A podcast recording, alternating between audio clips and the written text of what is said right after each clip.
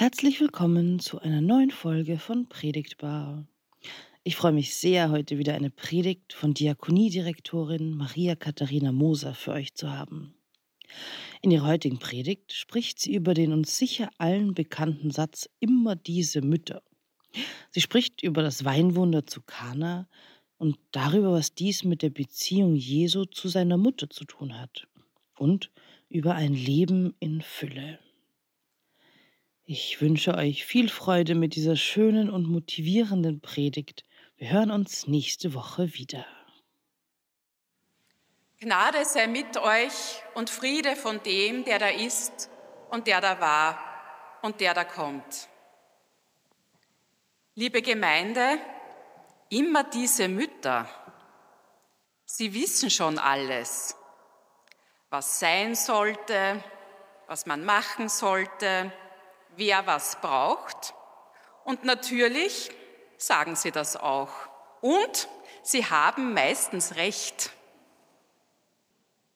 Immer diese Mütter, liebe Gemeinde, ob sich Jesus das auch gedacht hat, hören wir den Predigttext aus dem Johannesevangelium.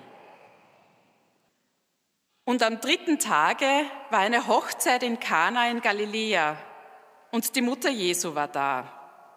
Jesus aber und seine Jünger waren auch zur Hochzeit geladen. Und als der Wein ausging, spricht die Mutter Jesu zu ihm, Sie haben keinen Wein mehr. Jesus spricht zu ihr, Was geht's dich an, Frau, was ich tue? Meine Stunde ist noch nicht gekommen. Seine Mutter spricht zu den Dienern, was er euch sagt, das tut. Es standen aber dort sechs steinerne Weinkrüge für die Reinigung nach jüdischer Sitte, und in jeden gingen zwei oder drei Maße. Jesus spricht zu ihnen, füllt die Wasserkrüge mit Wasser. Und sie füllten sie bis oben an. Und er spricht zu ihnen, Schöpft nun und bringt's dem Speisemeister. Und sie brachten's ihm. Als aber der Speisemeister den Wein kostete, der Wasser gewesen war, und wusste nicht, woher er kam, ruft der Speisemeister den Bräutigam und spricht zu ihm, jeder Mann gibst du zuerst den guten Wein und, wenn sie betrunken werden, den geringeren. Du aber hast den guten Wein bis jetzt zurückbehalten. Das ist das erste Zeichen, das Jesus tat, geschehen in Kana in Galiläa, und er offenbarte seine Herrlichkeit. Und seine Jünger glaubten an ihn. Gott, öffne uns für dein Wort und dein Wort für uns. Amen. Liebe Gemeinde, das Weinwunder ist das erste von sieben Wundern, von denen das Johannesevangelium berichtet. Zeichen sind diese sieben Wunder für Johannes. Zeichen, die auf die Bedeutung Jesu hinweisen. Zeichen, die, wie es in unserem Text heißt, die Herrlichkeit Jesu offenbaren. Johannes beginnt diese zeichenhafte Geschichte damit, dass er erzählt, dass in Kana eine Hochzeit stattfindet. Die Mutter Jesu ist da und das muss doch ziemlich wichtig sein, denn von ihrer Anwesenheit wird in der Geschichte als allererstes berichtet. Erst dann wird erzählt, dass auch Jesus und seine Jünger da sind. Die Mutter Jesu ist auch die erste, die was checkt. Sie ist die erste, die spricht in dieser Geschichte. Sie haben keinen Wein mehr, sagt sie. Sie haben keinen Wein mehr. Ein recht knapper Satz. Eigentlich nicht viel mehr als eine nüchterne Feststellung. Jesus versteht das als Aufforderung und er reagiert ziemlich unwirsch. Was geht's dich an, Frau, was ich tue? Meine Stunde ist noch nicht gekommen. Immer diese Mütter. Immer diese Mütter, da muss man sich abgrenzen. Das scheint sich auch so mancher Interpret durch die Geschichte gedacht zu haben. Der Schweizer Reformator Johannes Calvin zum Beispiel. Er hat aus dieser Reaktion Jesu auf seine Mutter herausgelesen, dass es in der Kirche keine Marienverehrung mehr geben soll. Oder zeitgenössische Bibelkommentare die meinen, dass diese Bemerkung Jesu uns darauf hinweisen soll, dass Jesus selber entscheidet, nicht seine Mutter, nicht jemand anderer. Jesus wird nicht gedrängt oder beeinflusst. Die Festsetzung der Stunde, in der Jesu Herrlichkeit offenbar werden soll, die liegt nur beim Vater. Maria jedenfalls, die macht, was jede kluge Mutter tut. Sie sagt, was sie zu sagen hat und dann lasst sie ihr Kind in Ruhe. Sie lässt ihm Zeit, selber draufzukommen, was angesagt wäre, beziehungsweise draufzukommen, dass sie recht hat. Und, das ist wohl noch wichtiger, sie hat großes Vertrauen, großes Vertrauen in die Einsicht ihres Kindes. Sie wendet sich an die Diener und sie weist sie darauf hin, was er euch sagt, das tut. Irgendwie scheint sie zu wissen, dass der unwillige Sohn doch noch einsichtig und willig werden wird. Ob sich die Diener auch denkt, immer diese Mütter, das wissen wir nicht. Das steht nicht im Text. Maria jedenfalls hat ihre Mission erledigt und tritt von der Bühne ab. Und ihr Sohn, der wird dann doch aktiv. Die Diener tun, was er ihnen sagt, und so nimmt das Wunder seinen Lauf. Das Wunder, liebe Gemeinde, Wasser wird zu Wein, zu viel Wein, mehr Wein als gebraucht wird. 700 Liter müssen das gewesen sein, sagen uns die BibelwissenschaftlerInnen. Ein Luxuswunder in mehrfacher Hinsicht.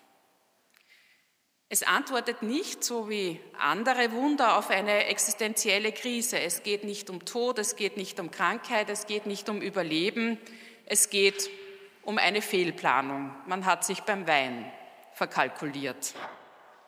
Ein Luxuswunder. Es geht nicht um Brot wie bei der Speisung der 5000. Es geht um Wein, um den Inbegriff der Freude und eines freudvollen, festlichen Lebens. Den Wein hat Gott erschaffen, dass er des Menschen Herz erfreue, wie wir gebetet haben im Psalm 104 zu Beginn des Gottesdienstes. Ein Luxuswunder. Fulbert Stefensky, ein großartiger Theologe, Mann der leider viel zu früh verstorbenen großartigen Theologin Dorothee Sölle, Fulbert Stefensky unterscheidet zwischen entbehrlichen und unentbehrlichen Wundern.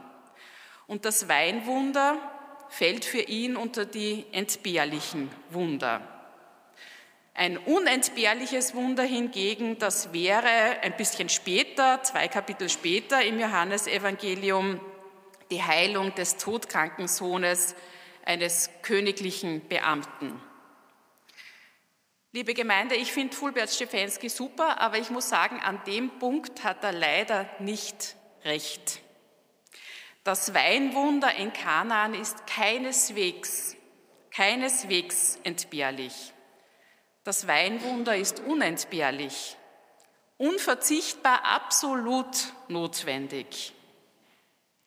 Das Weinwunder erzählt uns nämlich, warum und wofür Jesus gekommen ist damit wir das Leben haben und es in Fülle haben. Nicht bloß Überleben, nein, ein gutes Leben, überfließendes, überschießendes Leben, Leben in Fülle. Das ist die Bedeutung, das ist die Signifikanz dieser Geschichte, Leben in Fülle. Dafür steht das Weinwunder zeichenhaft. Wenn Jesus Wasser in Wein verwandelt, dann ist das kein Mirakel, keine Zauberei. Man kann dazu erzählen, Zauberer gab es damals zur Zeit Jesu viele. Aber in unserer Geschichte fehlt alles das, was für diese hellenistische Zauberei damals typisch war. magische Manipulationen, Beschwörungen, ein Zauberspruch. Das Weinwunder braucht keinen Hokuspokus. Es passiert in der Beziehung, es passiert im Gespräch, im Glauben, im vertrauensvollen Hinhören auf Jesus. Schöpft, sagt Jesus zu den Dienern, schöpft und bringt dem Speisemeister und die Diener, die tun, was er sagt. Und das Wasser ist Wein geworden. Und die Jünger sehen das Zeichen und glauben an Jesus. Signum, Zeichen, sagt Johannes, nicht Mirakel. Das Weinwunder ist nicht mirakulös, sondern signifikant, bedeutungsvoll. Und seine Bedeutung liegt in der Fülle, im Leben in Fülle, das Jesus Christus uns verheißt. Dass zuvor ausgerechnet eine Frau den Mangel im Leben, den Mangel an gutem Leben, den Mangel beim Fest erkennt, den Mangel an Lebensqualität entdeckt, dass sie darauf vertraut, dass Jesus, auch wenn er zunächst grantig und abwehrend reagiert, dass Jesus diesen Mangel in Fülle verwandeln wird, das finde ich auch zeichenhaft, signifikant. Ein Zeichen für die große Sensibilität, die Frauen für das gute Leben haben. Ein Zeichen für das Wissen von Frauen um die Bedeutung eines Lebens in Fülle. Ein Slogan der ersten Frauenbewegung war Brot und Rosen. Brot und Rosen. Eine Arbeiterin braucht Brot, aber sie braucht auch Rosen. Das hat die New Yorker Gewerkschafterin Rose Snyderman im Jahr 1911 bei einer Rede gesagt. Es geht nicht um bloßes Überleben, es geht um ein gutes Leben. 20.000 Textilarbeiterinnen mit Migrationshintergrund in Lawrence, Massachusetts, haben Brot und Rosen dann 1912 bei einem Streik zu ihrem Slogan und auch zu einem Protestlied gemacht. Wir werden das Lied Brot und Josen später von später von Yolanda gesungen noch hören und wer will uns kennt, ist herzlich eingeladen, dann auch mitzusingen. In diesem Lied heißt es, wenn ein Leben mehr ist als nur Arbeit, Schweiß und Bauch, wollen wir mehr. Gebt uns das Brot, doch gebt die Rosen auch. Her mit dem ganzen Leben, Brot und Rosen. Her mit dem ganzen Leben, es geht um mehr als das bloße Überleben, es geht um ein Leben in Fülle. Liebe Gemeinde, auch in der Diakonie. Wir wollen Menschen ein Leben in Fülle ermöglichen, indem wir sie dabei begleiten, ihre Gaben wachsen zu lassen und uns für Rahmenbedingungen stark machen, damit die Menschen ihre Gaben auch einsetzen können. So heißt das Mission Statement der Diakonie. Ein Leben in Fülle. Als Diakonie wollen wir mitarbeiten an dieser Verheißung Jesu. Und wir nehmen Menschen in den Blick, denen etwas fehlt. Geld, Essen, ein Dach über dem Kopf, Teilhabe an der Gesellschaft, soziale Kontakte, Eltern, die sich um sie kümmern, Kinder, die sich um sie kümmern, Bildung, gute Pflege, Schutz vor Verfolgung und Krieg. Aus diakonischer Perspektive gilt die Verheißung Jesu, die Verheißung eines Lebens in Fülle, zunächst Menschen, die wenig haben, denen etwas fehlt.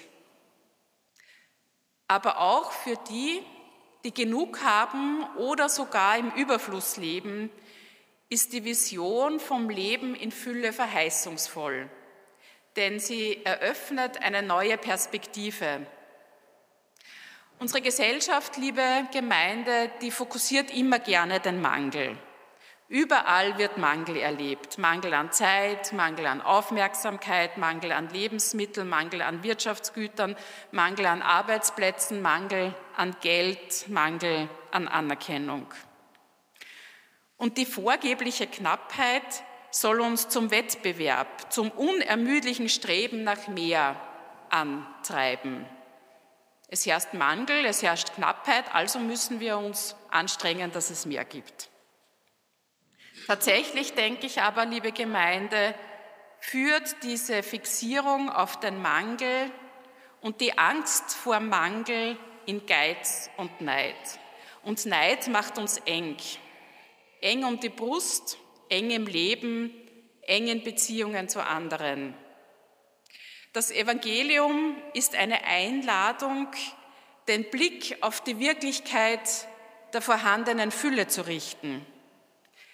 Die Fülle, die Gott in seiner guten Schöpfung schenkt. Die Fülle an Möglichkeiten für jedes Leben. Die Fülle an Beziehungen. Die Fülle an Gaben, die uns täglich geschenkt werden. Der Blick auf die Fülle, der macht uns dankbar. Der Blick auf die Fülle stärkt unser Vertrauen.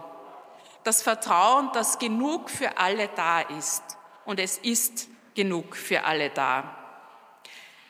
Dieses Vertrauen führt in die Solidarität, ins Miteinander, ins Weitergeben. Vertrauen macht unsere Herzen weit.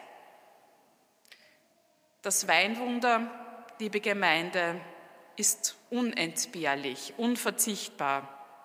Es erzählt, warum Jesus gekommen ist, damit wir das Leben haben und damit wir es in Fülle haben. Darauf will ich vertrauen in diesem neuen Jahr und lade Sie ein, vertrauen Sie auch darauf. Und so möchte ich Sie jetzt am Schluss noch einladen, wenden Sie sich Ihrer Nachbarin zu oder Ihrem Nachbar, schauen Sie, wer neben Ihnen sitzt. Wenn Sie so mehr zu dritt oder alleine sitzen, schauen Sie, dass Sie zu dritt einander anschauen. Und dann bitte ich Sie, mir nachzusprechen. Liebe Nachbarin, lieber Nachbar, eines sage ich dir.